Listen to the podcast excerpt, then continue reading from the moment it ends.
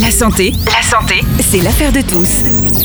Place à la santé à présent sur Phare FM Montauban. Nous recevons aujourd'hui pour la 22e émission, et oui déjà, le docteur et urologue à la clinique du Pont des Chaumes, Ludovic Viard. C'est un sujet qui va intéresser les hommes puisque nous allons parler du cancer de la prostate. C'est l'invité du docteur Edmundo Pereira que je salue. Bonjour Edmundo.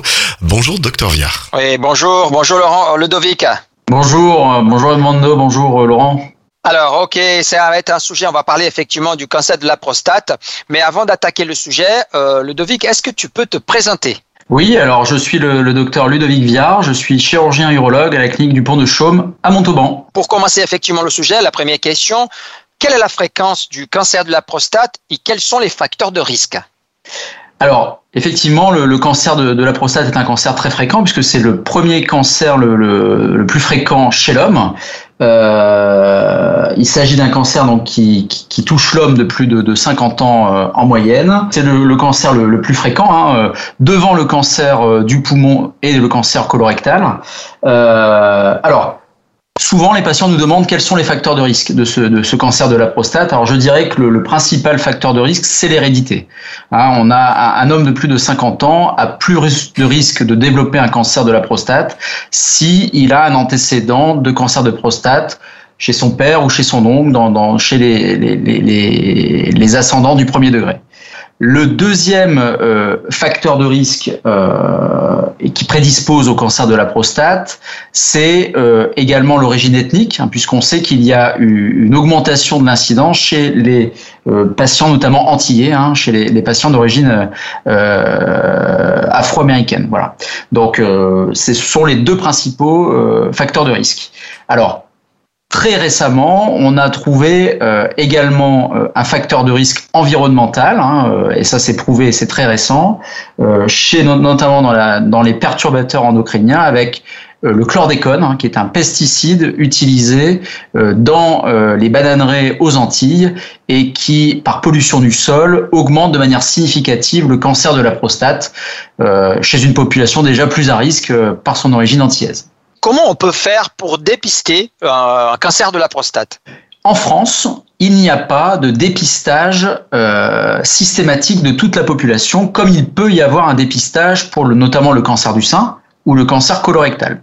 Par exemple, dans le cancer du sein, on sait qu'une femme de plus de 50 ans, elle va recevoir chez elle, par courrier, une proposition pour faire un test de dépistage systématique par notamment une mammographie.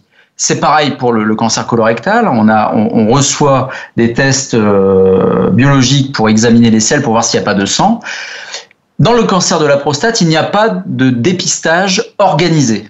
Hein. Par contre, il y a euh, une, euh, une recommandation de la part de la Société savante d'urologie française à faire ce qu'on appelle un dépistage individuel. Alors, c'est quoi le dépistage individuel? C'est-à-dire que c'est à l'appréciation soit du patient s'il veut se faire dépister, ou alors de son médecin traitant, si notamment il y a des antécédents dans la famille de cancer de la prostate. Alors ce dépistage, il est individuel et il va euh, s'organiser par deux éléments. Il y a deux éléments clés dans le dépistage du cancer de la prostate chez les hommes de plus de 50 ans. C'est l'examen clinique de la prostate, et ça, ça se fera euh, par le toucher rectal, et également une prise de sang puisque on peut euh, faire ce qu'on appelle le dosage du marqueur biologique PSA hein, euh, euh, qui peut orienter parfois vers un cancer de la prostate s'il est au-dessus de la norme. Plus spécifiquement, comment un médecin fait le diagnostic d'un cancer de la prostate? À quel moment le médecin arrive pour le patient et dit effectivement, messieurs, vous avez un cancer de la prostate? C'est toute la difficulté, c'est de diagnostiquer un cancer de la prostate à un stade précoce. Hein. Et ça, c'est difficile parce que le cancer de prostate à un stade précoce ne donne pas de symptômes. Contrairement à l'adénome de prostate, hein, l'hypertrophie bénigne de la prostate qui va s'accompagner de signes, c'est-à-dire des difficultés à uriner, hein, euh, voilà, euh, le cancer de la prostate ne donne pas de symptômes. D'où l'intérêt de faire un dépistage par un examen systématique par toucher rectal et surtout un dosage de PSA. C'est très important pour nos auditeurs hein, et surtout pour nos auditrices à forcer les auditeurs à aller voir son, neurologue, effectivement, comme tu as bien dit, pour faire le dépistage rapidement.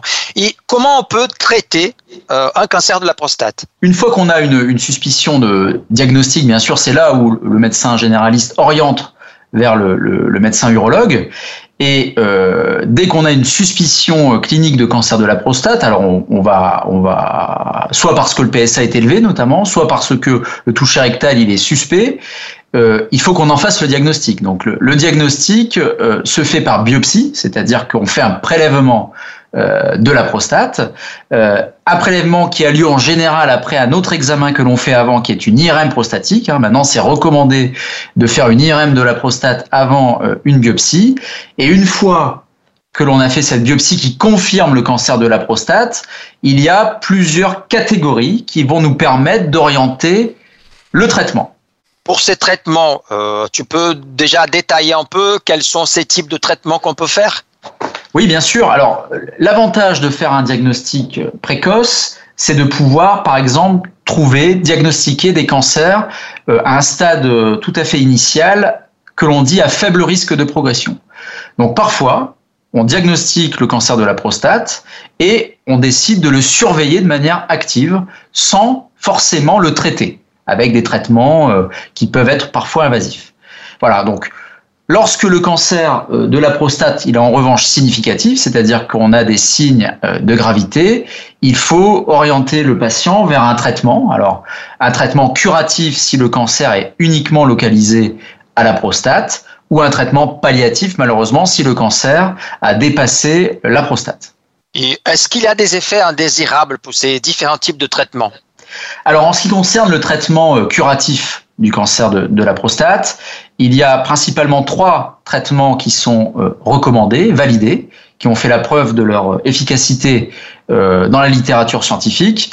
Euh, on peut traiter les cancers de la prostate à un stade localisé, soit par chirurgie, c'est-à-dire l'ablation totale de la prostate, la prostatectomie totale, les autres alternatives au traitement chirurgical, en fonction de l'état clinique du patient, en fonction également de ses antécédents, de ses comorbidités, on peut l'orienter vers un traitement de type radiothérapie, d'accord, voire radiothérapie interstitielle, c'est-à-dire curithérapie pour des cas bien spécifiques, c'est-à-dire des petites prostates avec des cancers peu invasifs on a reçu quand même pas mal de questions ici que je vais aussi euh, euh, intercaler par rapport à mes questions. Et euh, une question de la population, c'est c'est quoi le, score de Gleason et quelle est sa relation avec le cancer de la prostate? Alors c'est indispensable, et bon c'est une question de spécialiste, mais c'est important puisque ça va notamment faire partie des éléments qui vont nous faire choisir vers tel ou tel traitement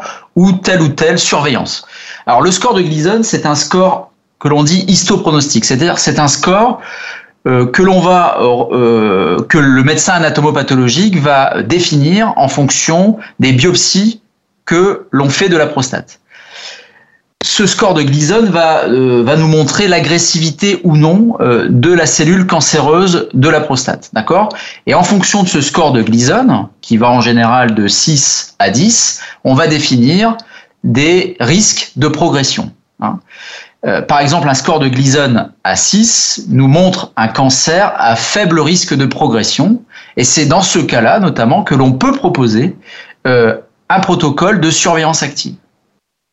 Mais comme le dit son nom, c'est de la surveillance active avec des réévaluations euh, fréquentes pour justement éviter que le, cancer ne progresse Lorsque l'on a, un score de Gleason à 7, nous sommes dans, un cancer de la prostate qui est à risque intermédiaire de progression. Et lorsque l'on a un cancer à risque intermédiaire de progression, au stade localisé, il y a une indication à le traiter, soit par chirurgie, soit par radiothérapie, soit par curithérapie. Ensuite, lorsque le score de Gleason est à 8, voire 9 ou 10, là il s'agit d'un cancer très agressif un cancer euh, à risque élevé de progression. Et là, bien sûr, il faut, euh, en plus du traitement que j'ai cité tout à l'heure, soit chirurgie, soit radiothérapie, faire en plus de la chirurgie un curage, si on donc faire une chirurgie un peu plus élargie, et si on choisit de la radiothérapie, peut-être proposer également de l'hormonothérapie. Donc en fait, ce score de Gleason, en plus de l'examen clinique, en plus de l'IRM, va nous orienter vers la stratégie thérapeutique afin de, d'élaborer le plan personnalisé de soins adapté à chaque patient. Parfait. Il y a une chose, est-ce que le cancer de la prostate s'accompagne toujours d'une augmentation du PSA Non, c'est une très bonne question. Non.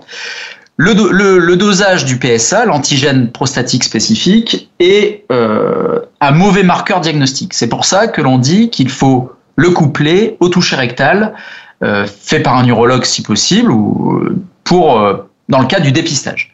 En revanche, le PSA, c'est un très bon marqueur pour le suivi d'un cancer de prostate après traitement. Mais on peut, on tombe sur des cancers de prostate à PSA euh, normal. cela existe, tout à fait. Est-ce qu'on peut mourir actuellement d'un cancer de la prostate? Alors oui, comme, je, comme nous le disions en, introduction, hein, le, cancer de prostate reste euh, euh, un cancer très fréquent et la troisième cause de mortalité en France par cancer. Hein.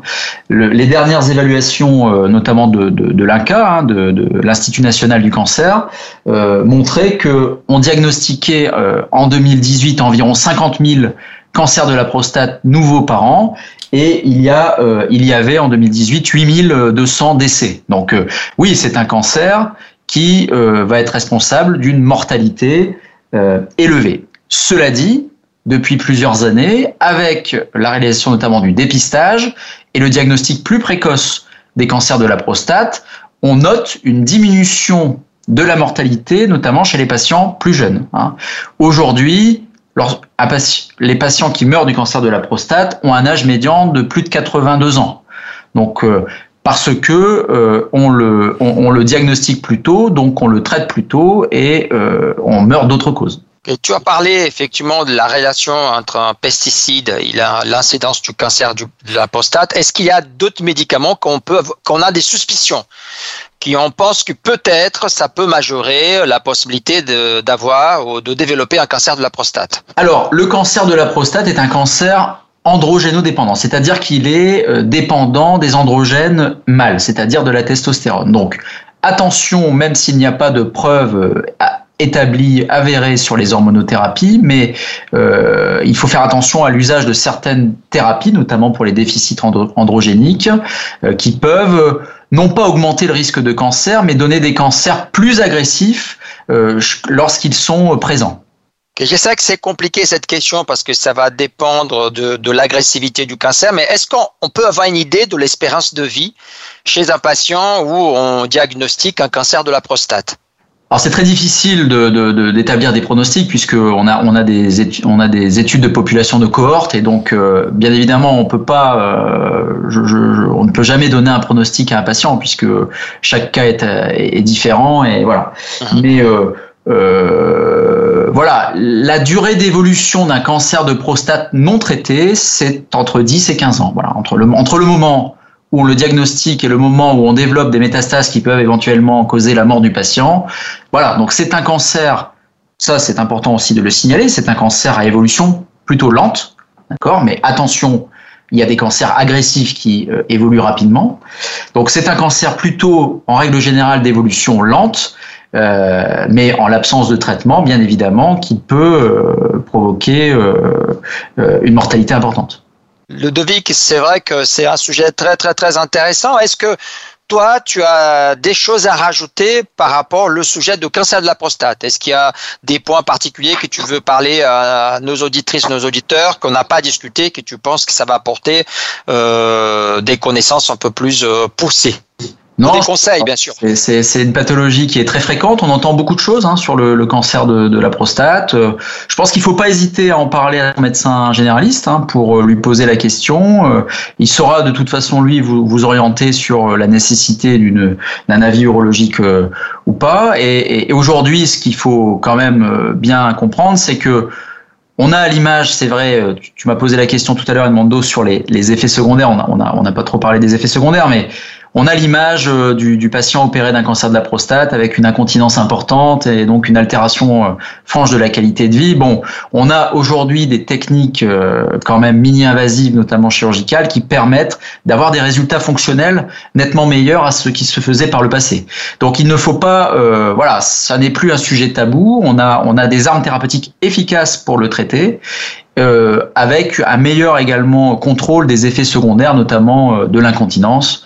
Euh, voilà. Alors, il y a aussi des problèmes, notamment de dysfonction érectile, hein, après une chirurgie de la prostate, mais aussi après une radiothérapie. Bon, voilà. Donc, on a, il ne faut pas hésiter, bien sûr, de poser des questions à son médecin généraliste et ou à son neurologue, euh, voilà, et ne pas rester dans, dans le flou euh, à ce sujet. Un grand merci Ludovic parce que je sais que tu es quelqu'un très occupé. Merci beaucoup de ton temps. Sache que l'antenne de, de FM est toujours verte. Si un jour tu veux revenir pour parler d'un sujet, tu es toujours le bienvenu. Merci beaucoup de, de toutes ces explications qui ont été très intéressantes pour nos auditrices, nos auditeurs. Merci beaucoup Edmondo, merci Laurent. Bon, je te passe l'antenne Laurent. Merci Edmondo, oui, c'est vrai, des explications très très très intéressantes. Merci euh, docteur Viard pour ces, pour ces explications et de nous avoir tout simplement éclairé sur le cancer de la prostate. Je rappelle à toutes celles et ceux qui nous écoutent que vous pouvez retrouver l'intégralité de cette interview en podcast sur notre site www.farfm.com, rubrique La santé, c'est l'affaire de tous.